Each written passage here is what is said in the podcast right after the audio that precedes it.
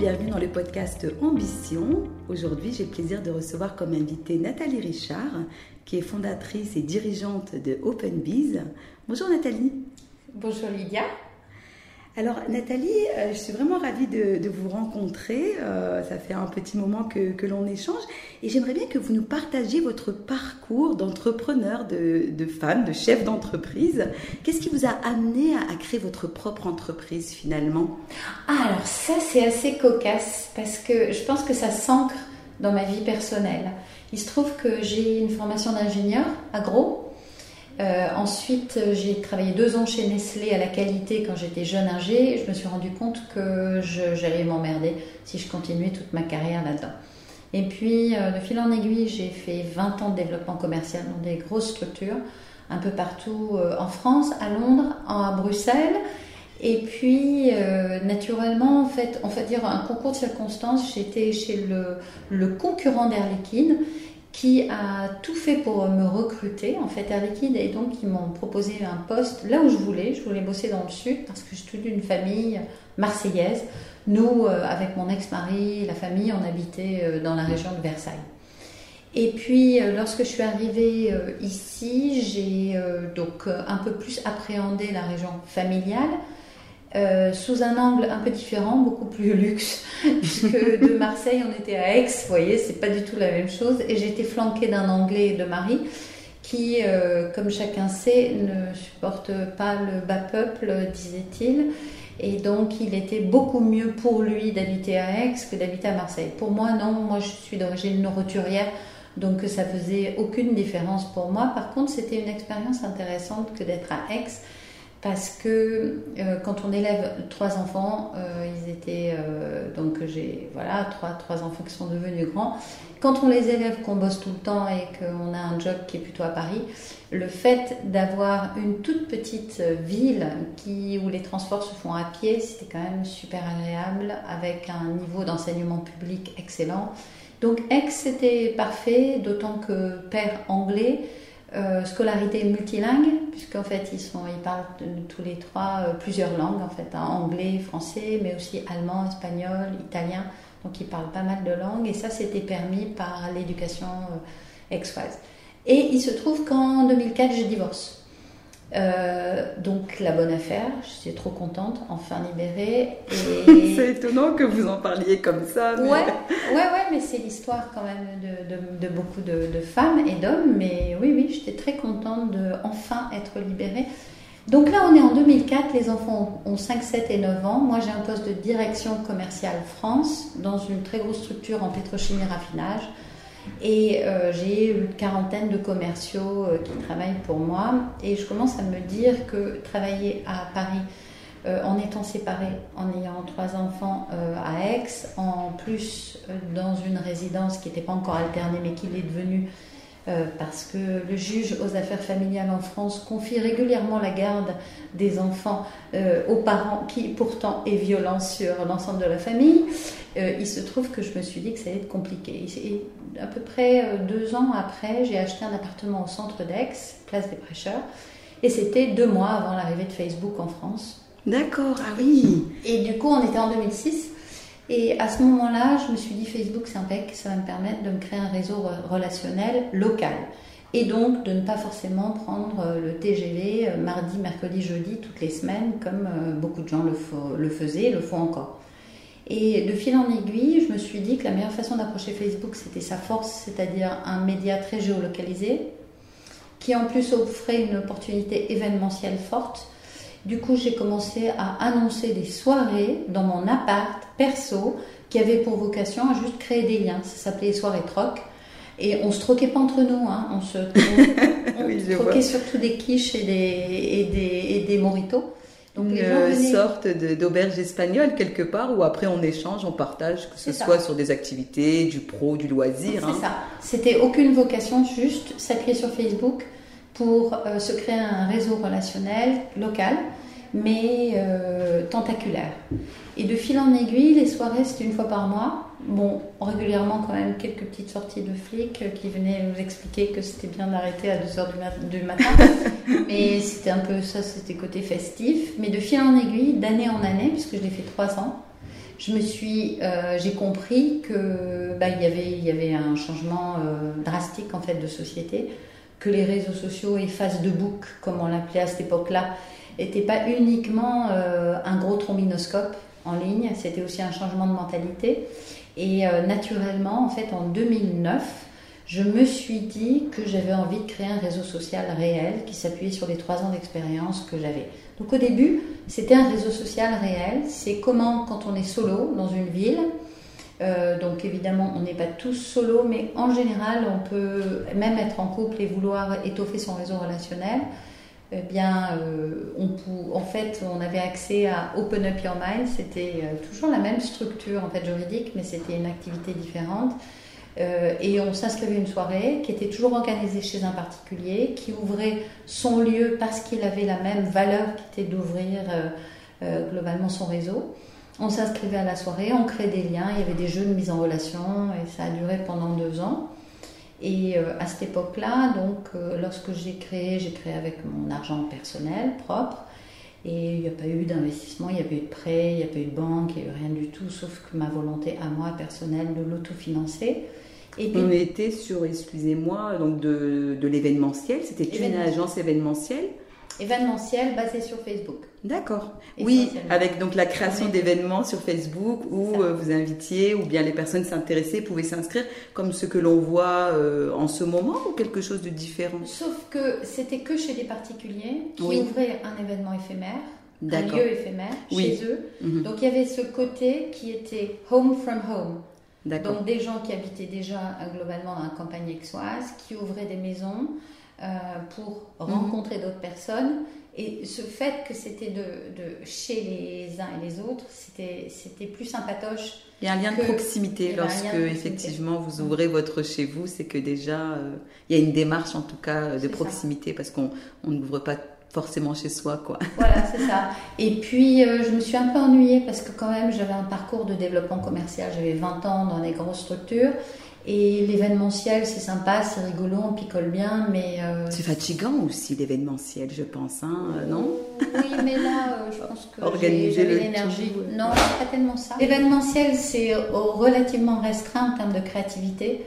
Euh, on peut effectivement faire euh, des, événements extraordinaires. Et j'en ai fait parce qu'en fait, euh, petit à petit, l'entreprise s'est spécialisée dans l'événement business. Donc on avait des experts comptables, des agences de tourisme, beaucoup de tours opérateurs dont on organisait des énormes événements. Même à Paris, il m'est arrivé de louer la maison Kenzo ah pour faire un événement d'une journée pour un tour opérateur qui avait besoin de faire un workshop en invitant tous ses partenaires donc c'était des événements à 50, 60, 80 000 euros sur une journée. Mais euh, intellectuellement, euh, non. C'était sympa, créatif, distrayant, mais il n'y avait pas assez de technique. Euh, moi, j'ai une formation d'ingé, j'aime bien la techno, la technique, ce qui est un peu compliqué à comprendre. Et là, je finissais par moyen m'ennuyer. Et comme le destin fait bien les choses ou mal les choses, il se trouve que exactement au même moment, ma fille aînée qui avait 17 ans à l'époque, a eu un problème grave de santé, très grave, au cerveau.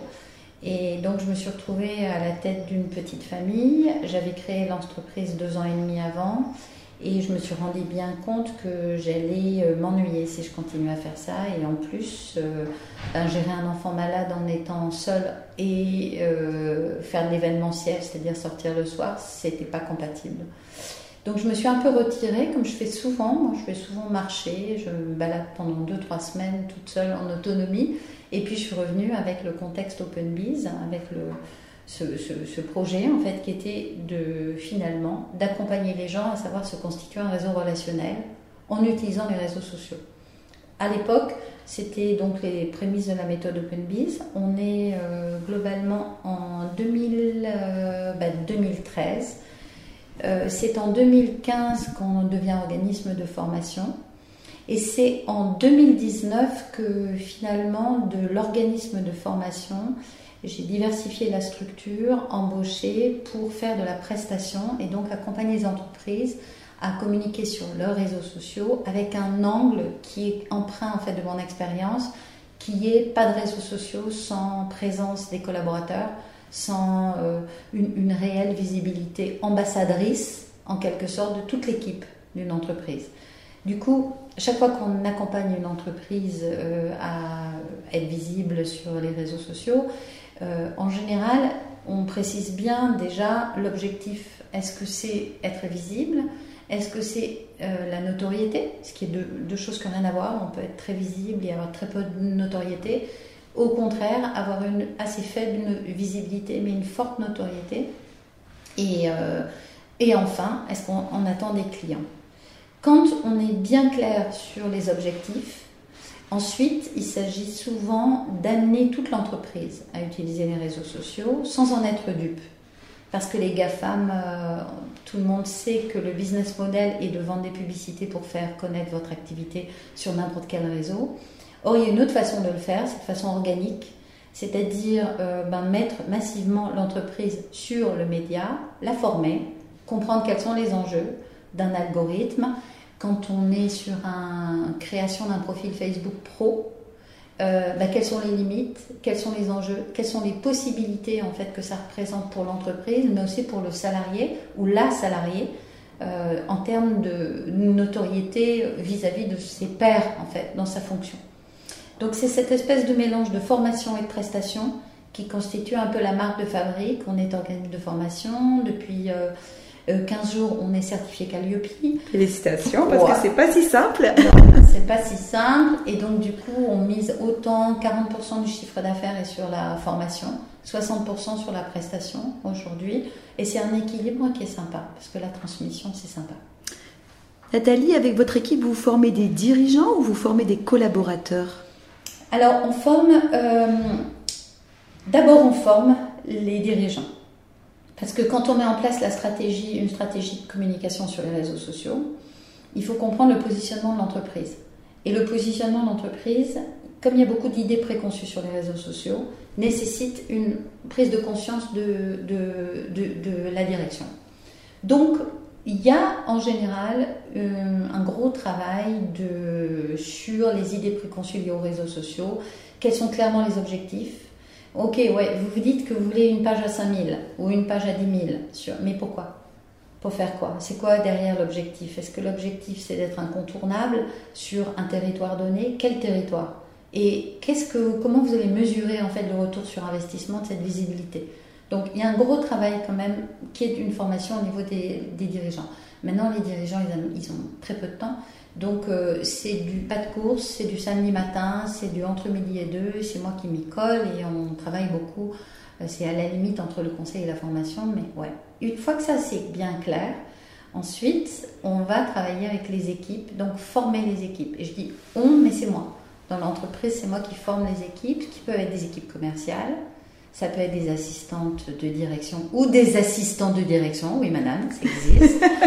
À fait, oui, oui. Euh, ça peut être aussi des euh, community managers, on en forme beaucoup, qui viennent en fait euh, se former à l'usage des réseaux sociaux pour leur activité, mais aussi pour donner de la visibilité à la page, à l'entreprise.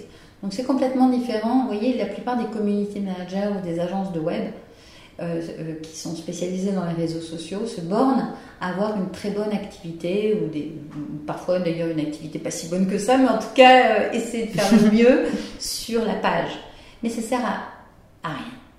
En fait, pourquoi ça sert à rien? Parce qu'en fait, une page qui est suivie par 10 000 personnes, allez, il va y en avoir peut-être une centaine réellement actives au quotidien. Tout à fait, bien sûr. Et pour en fait engager une communauté autour d'un média social, on est obligé de s'appuyer sur les équipes. On est obligé de faire du prosélytisme, d'expliquer, de montrer que derrière les gros nazes que sont les GAFAM, les réseaux sociaux, que ce soit Google, Facebook, Twitter, quels qu'ils soient, derrière, il y a une façon de contourner ce business model qui les fait vivre sans acheter la moindre publicité, en étant organiquement très ferré, bien armé, en fait, on arrive à faire beaucoup mieux qu'en achetant des publicités. D'accord. Eh ben, écoutez, ça, je, l'ignorais. Après, effectivement, je sais qu'on peut euh, avoir du référencement naturel gratuit qui peut porter si on a du contenu de qualité, comme vous le disiez, si on arrive à engager. Et je pense qu'aujourd'hui, on est vraiment sur quelque chose qui est très humanisé Alors, mettre en scène des collaborateurs, mettre en scène des, personnes qui, travaillent dans l'entreprise, effectivement, c'est un bon moyen de, de capter l'attention, euh, en tout cas de l'audience et, des personnes qui suivent les réseaux sociaux. Vous en pensez quoi? Alors, là, je vous reprends un peu sur la partie euh, référencement. Parce que non, il n'y a pas de référencement. Le référencement web, il se fait sur un site euh, que ce soit Google, ou quel autre. Même pour les hashtags, euh, quand vous mettez des hashtags avec des mots-clés sur les réseaux sociaux D'accord. Ça ne remonte pas en référencement. Par contre, ça sert globalement à la communauté présente sur le média, sur le réseau social. Donc c'est plus pratique d'utiliser des hashtags et surtout c'est plus efficace pour pouvoir toucher des personnes qui sont intéressées par l'assistance maternelle, je dis n'importe quoi, mhm. eh bien, on ne peut pas communiquer sur Twitter sans avoir un hashtag ASMAT, parce que ça ne sert à rien. En fait, on va communiquer sur une communauté qui est vaste, qui n'a rien à faire de l'assistance maternelle, sauf ceux qui suivent le hashtag ASMAT. Tout à fait. D'où l'intérêt. Mhm. Donc, en termes de référencement, non, ça ne sert à rien. Par contre, euh, utiliser les réseaux sociaux, euh, justement, et mettre ses collaborateurs, son équipe sur les réseaux sociaux, D'abord, ça nécessite, euh, c'est un changement de, point de vue du dirigeant ou de la dirigeante. C'est-à-dire, au lieu de tout contrôler, on passe à une certaine, euh, euh, comment dire, on assouplit en quelque sorte les codes de la communication. Et si on ne le fait pas, de toute façon, les salariés le font. Donc, il n'y a pas d'option, c'est de dire, oui, moi, je veux tout contrôler. Non, c'est fini ça, on ne peut pas tout contrôler sur les réseaux sociaux.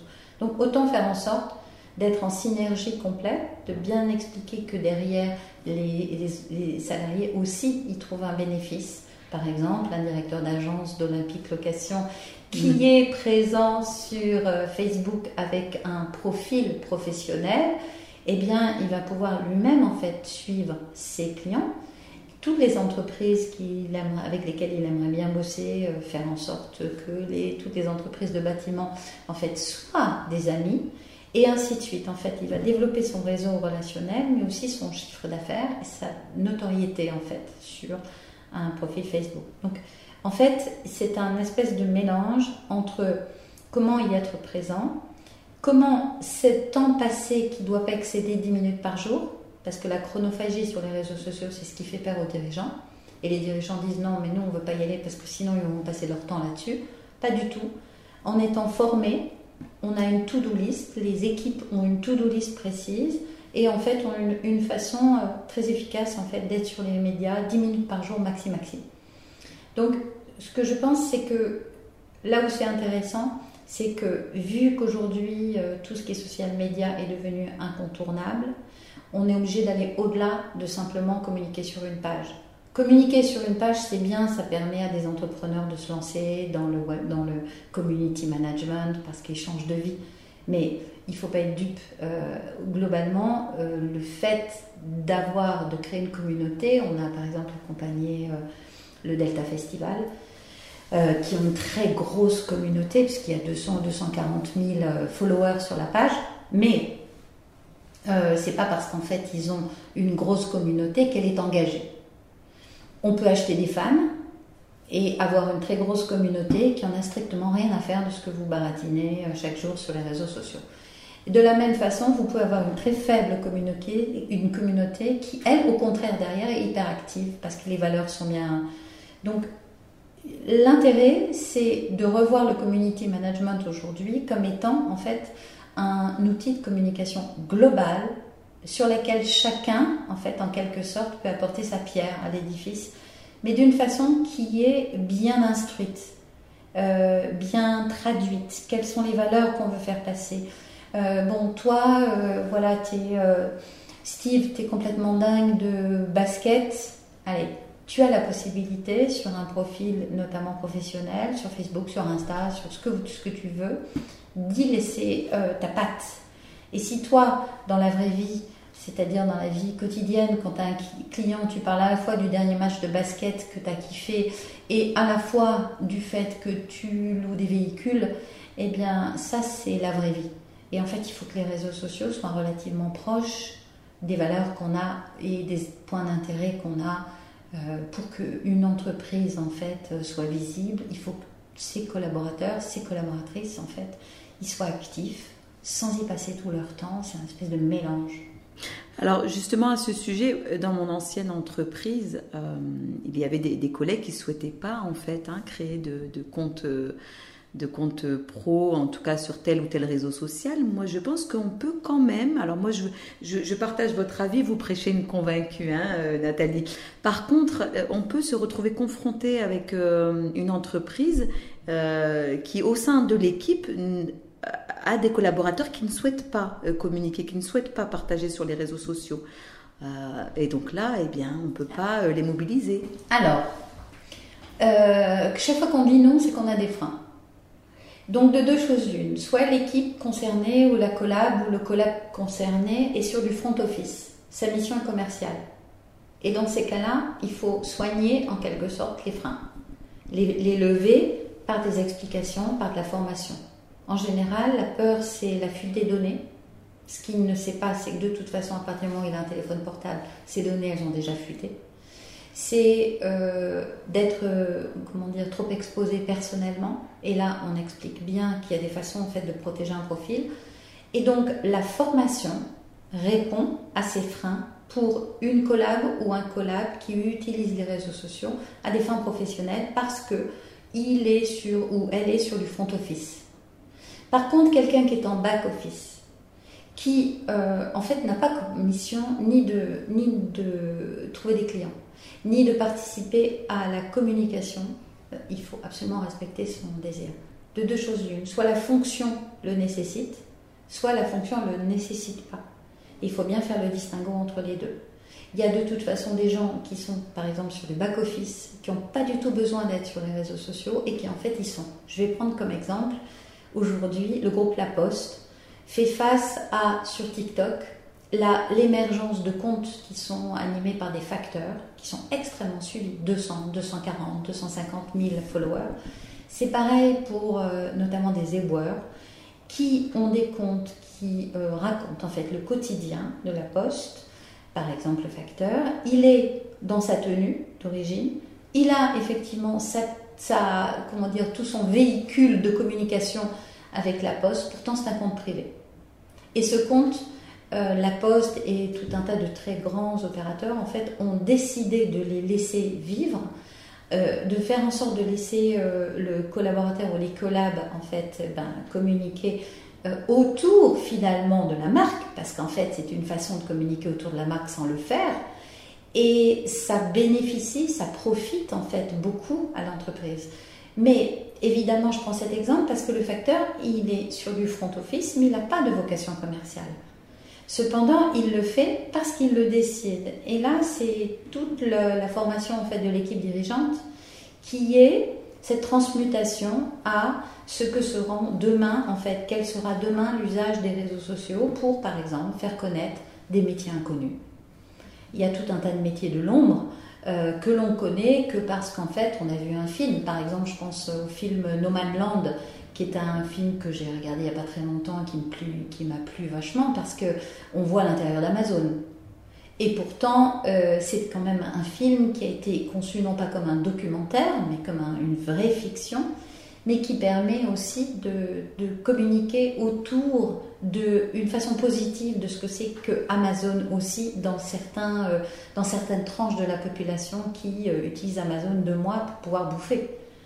Euh, voilà, donc je pense qu'en fait c'est une réflexion globale qui euh, nécessite de la formation, de l'information et, bien comprendre qu'en fait c'est un monde qui n'est plus facultatif. Voilà, on peut très bien dire, moi, oui, alors ça c'est peut-être ma prochaine vie à moi, c'est d'être déconnecté complet. J'espère un jour de vivre la déconnexion en plein cœur de la connexion. Ça, ça me plairait vraiment beaucoup parce que je vais marcher régulièrement, je ne suis jamais déconnectée.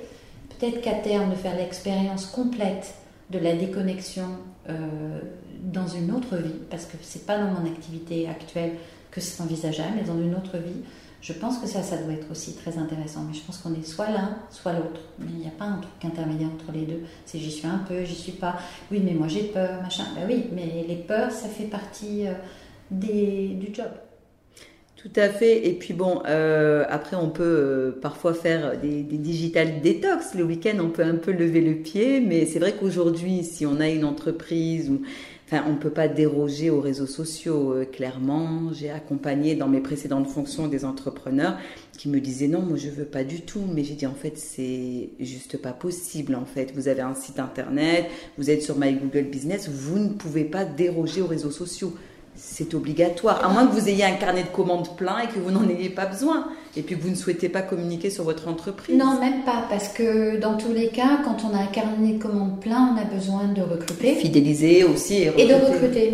Et pour recruter, aujourd'hui, euh, on recrute mieux sur Insta, voire même sur TikTok, que euh, quand je dis TikTok, ça peut être Snap, Snapchat et TikTok. J'en ai conscience, je vois pas mal des choses passer justement. On recrute, euh, voilà. Donc, euh, je pense qu'en fait, les, les, quatre piliers d'acquisition de prospects sont des piliers qui sont restés immuables depuis, on va dire, les cinq dernières années. enfin, il y en a trois qui sont immuables et il y en a un quatrième qui est arrivé depuis l'avènement des réseaux sociaux que globalement, on, date il y a 20 ans, mais euh, dans, la réalité, enfin presque 20 ans, puisque c'était 2002 la création de LinkedIn, qui est le plus ancien et qui est le plus mauvais en termes de visibilité et de fonctionnement de l'algorithme. Mais donc ça fait presque 20 ans, ça fait exactement 19 ans.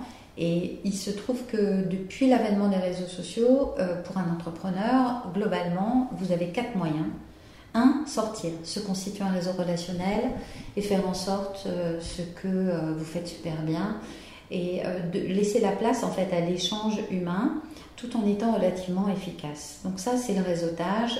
Stéphanie Ragu, ma COPS, que j'ai entendu dans ce podcast, le précise très bien, c'est-à-dire effectivement connaître les codes du réseautage pour être efficace dans sa connaissance de ce qui se joue sur un territoire.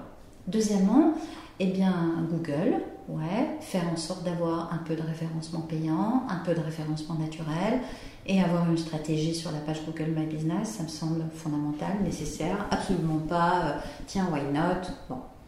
Troisièmement, ben, bien sûr, il y a tout ce qui est publicité ou éventuellement de prendre une équipe commerciale, ça se place là, l'un n'empêche pas l'autre, mais globalement, le fait de faire des actions physiques qui sont des actions de prospection pure, euh, c'est le troisième axe dont la publicité en fait partie, votre podcast en fait partie.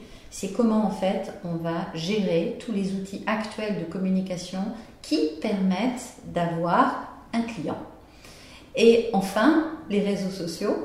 Mais euh, une fois qu'en fait on a euh, communiqué sur les réseaux sociaux, qu'on est allé fréquenter des réseaux, qu'on a des prospects via le site internet et qu'on a fait du phoning ou du one-to-one, euh, n'empêche qu'on n'a toujours pas en fait forcément signé un contrat et je pense que le ciment de ces quatre piliers c'est l'emailing. L'emailing permet de rester en contact avec des gens qu'on a, avec qui on a chatté une fois sur euh, LinkedIn. Ça permet de relancer d'anciens collègues, copains ou des personnes qu'on a rencontrées dans un réseau il y a deux ans. Euh, on va pouvoir faire mûrir des prospects qu'on a pécho sur le site internet. Et puis, euh, bah, bien sûr, faire mûrir et fidéliser des prospects ou des clients.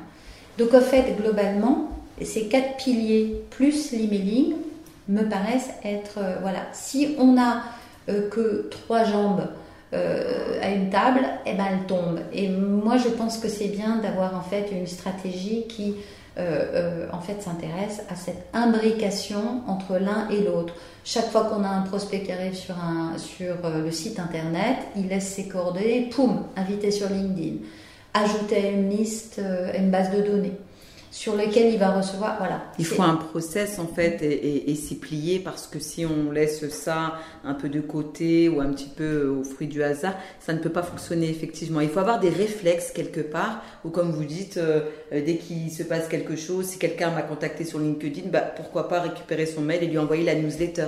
Là, vous disiez site internet, LinkedIn. Tout ça doit quelque part en fait s'entrecroiser, hein, c'est bien ça? C'est la méthode OpenBiz. Eh ben, super méthode. Vous avez euh, compris euh, assez tôt euh, la manière de fonctionner. Vous êtes visionnaire. non, visionnaire non, mais j'ai eu besoin de nourrir mes trois mômes à un moment où ma fille était malade. Donc, à un certain moment, je sais ce que c'est que d'aller chercher du chiffre d'affaires. J'ai connu beaucoup d'échecs et j'en connais tout le temps. J'ai connu quelques succès et j'espère qu'il y en aura encore. Et c'est comme ça, en fait. C'est parce que j'ai eu besoin de, de, de, me démerder, de me débrouiller seule et de faire en sorte de trouver des solutions qui me permettent de prospecter quand je dors très important. Tout à fait, oui, je vois ce que vous voulez dire. De faire en sorte aussi que si demain j'ai besoin de recruter un collab ou quelqu'un, je sois sûre qu'il soit chargé, c'est-à-dire qu'on n'ait pas une baisse de chiffres. Et donc, la méthode, en fait, permet de faire en sorte d'aller constamment chercher du chiffre, tout seul. Et enfin, euh, ça permet de faire en sorte d'activer un petit peu le bouche à oreille. Parce qu'on dit partout, euh, j'ai beaucoup de clients qui me disent Mais tu sais, moi ça fonctionne par le bouche à oreille, j'ai plein de recos. Je pense à, des partenaires que j'ai, une agence de com avec laquelle je bosse, elle me dit Oh, mais tu sais, nous on a plein de bouche à oreille. J'espère bien, euh, quand on a une activité qui a un certain nombre d'années, bien sûr. Mais le problème du bouche à oreille, c'est que ça ne se décrète pas. On n'appuie pas sur un bouton en disant Merde, j'ai une baisse de chiffres, là j'ai absolument besoin de bouche à oreille. Non, ça vient pas comme ça. C'est pas un truc qu'on décide. Et donc c'est pour ça que moi qui suis une commerciale vraiment dans l'âme, j'aime bien les trucs qui sont organisés pour me permettre de bien dormir, de faire en sorte, même si je dors pas beaucoup, euh, de faire en sorte d'avoir euh, une, certaine tranquillité d'acquisition de prospects qui soit à la fois physique, emprunter les méthodes classiques de prospection, et à la fois digitale, qui sont empruntées par les nouvelles technos, qui sont plus nouvelles d'ailleurs. plus nouvelles. Bien sûr, puisque ben, euh, auparavant, comme vous disiez, bon ben on faisait la prospection classique, on prenait un fichier et puis on, appelait ou on faisait appeler les commerciaux. Aujourd'hui, ça se passe d'une autre manière et d'ailleurs, ça nous oblige, on en parlait tout à l'heure, euh, ben, à créer du contenu, à créer de l'engagement. Donc c'est une toute autre manière de, de prospecter. Après, évidemment, moi j'apprécie beaucoup les relations humaines, donc les, euh, événements où ouais, on se rencontre en physique c'est chouette. Je voulais rebondir sur euh, vos échecs justement et je voulais vous demander ce que vous ressentez lorsque euh, vous vivez un échec et, comment vous l'avez dépassé. Bon, il y a un temps où on digère, il y a un temps où on est euh, voilà où on vit mal les choses, mais je voulais aller un peu plus loin là-dessus avec vous. Bon alors, moi il faut dire que les échecs ont fait partie de ma vie depuis toute petite parce que quand on a vécu une enfance violente quand on a ensuite vécu des violences euh, pendant toute sa vie, euh, le combat, on connaît. Donc, pas de problème pour moi. Ça fait, si je suis là, si je suis debout, si je me suis pas, euh, si je me suis pas flinguée à un moment donné et si j'ai flingué personne, c'est parce que les échecs, je les appréhende super bien. Et quand on est commercial, les échecs, on s'en prend constamment. C'est comme ça. Maintenant, euh, on en vit tout le temps. Donc, moi, je ne peux pas franchement dire, euh, j'ai écouté Stéphane qui dit, euh, moi, les échecs, je m'en souviens pas. C'est le podcast. D'ailleurs, je trouve qu'il faut l'écouter. C'est quelqu'un qui m'inspire vachement. Lui, Stéphanie Ragu, c'est deux personnes qui sont, qui sont très, très, très intéressantes. Très intéressantes de travailler avec des gens comme ça. Et eh ben, en fait. Euh, Effectivement, excusez-moi Nathalie, je me souviens, il disait qu'il ne se souvient plus de la douleur et ça m'a marqué. C'est resté dans un coin de ma tête et je me suis dit, ben, je vais expérimenter certaines choses et quand je le réécouterai, peut-être que ça me parlera parce que moi, la douleur, je m'en souviens. Donc, euh, Alors, en fait. Euh, quand on écoute, quand on écoute son discours intérieur, c'est-à-dire qu'on est alerte, sur les mots qu'on a dans son corps, sur euh, les difficultés qu'on peut avoir, par exemple, euh, à rester dans une relation commerciale qui est moyenne, à garder un collab ou une collab avec lesquels on trouve que franchement ça commence à... Eh bien, euh, je pense que quand on est très à l'écoute de son discours à l'intérieur, euh, on sait très bien pourquoi on, se prend un, pourquoi on se prend un échec dans la gueule. Et donc, du coup, pour moi, c'est une phase d'analyse immédiate, mais quand on est community manager pour le compte d'une entreprise, les échecs, c'est tous les jours, puisqu'en fait, on est constamment sur un poste qui a moins bien fonctionné, et je déconne pas. C'est-à-dire qu'on s'est, on s'est bien emmerdé à faire un super Reels de 15 secondes, on a bien réfléchi au rythme, à la musique, poum, on le balance, il y a 3 likes. Et il n'y a pas 3 likes, euh, bon 3 non, j'exagère, mais on a par exemple, je sais pas, on a que 30 alors qu'on avait dit non, c'est pas possible, il faut absolument qu'on dépasse la barre des 100. Donc, euh, c'est constamment en train d'analyser de, et, de se dire bon, ben là, c'est jamais les autres. Moi, je sais que dans ma propre vie, avec tout ce que j'ai vécu, si je me suis pris des échecs dans la gueule, c'est que euh, ben, je suis toujours responsable d'une partie des échecs, euh, c'est toujours. Alors, ouais, ok, il y a des, les rencontres qu'on fait, mais les rencontres, on les fait parce qu'on est dans un état psychologique qui fait qu'on rencontre des jobards. C'est pas uniquement parce qu'il n'y a que des jobards sur la planète. Moi, aujourd'hui, j'ai pas de jobards dans ma life. Hein. Et pourtant, j'ai passé ma vie dans des univers jobards. Donc je pense qu'en fait, euh, c'est un peu pareil quand on, quand on gère les échecs, c'est que ça fait partie des, des sources d'apprentissage les meilleures. Voilà, chaque fois qu'on a, alors c'est sûr que si on n'a jamais de succès, euh, on finit par se décourager, mais quand on a des vies un peu costauds, euh, où le découragement, voilà, moi ça prend pas ça n'a pas de pas d'effet sur moi. Je me décourage jamais, euh, je suis euh, hyper tenace, c'est pour ça que je peux euh, voilà, je peux passer quand je vais marcher l'été, je peux marcher 6 7 heures seule seule seule sans rencontrer la moindre personne tout en me disant que c'est l'expérience qui est trop bien. C'est sûr que parfois, quand on est complètement naze, complètement crevé, que c'est trop lourd, qu'il avait vachement plu, que bon, bah, c'est un peu plus difficile, mais euh, c'est le fait qu'on se dise merde, mais c'est difficile, qui euh, en général, moi, me permet de piger que bah, j'ai quelque chose à apprendre de ce truc-là, et voilà. Après, d'un autre côté, euh, euh, Stéphanie Ragu disait euh, il n'y a que l'échec final euh, globalement dont on se remet jamais. et qui est un véritable échec, c'est quand on n'arrive jamais à se remettre de quelque chose, où là c'est un échec. Nathalie, j'ai vraiment été heureuse de, partager en tout cas cet échange avec vous. Je vous remercie beaucoup. C'était c'était très authentique, c'était c'était très fort. Moi en tout cas ça m'a touché beaucoup. Oui, bah merci parce que je pense que vous avez aussi une façon très particulière de rentrer en relation avec l'autre. Euh, via un podcast, c'est pas facile, surtout que ça prend très peu de temps. Vous êtes depuis peu de temps dans une région. Euh, absolument tous les échos que j'ai euh, du travail que vous faites et sont très bons. Ah, j'en suis ravie. C'est vrai, c'est vrai. Je pense que c'est bien de le dire. qu'on ne rien.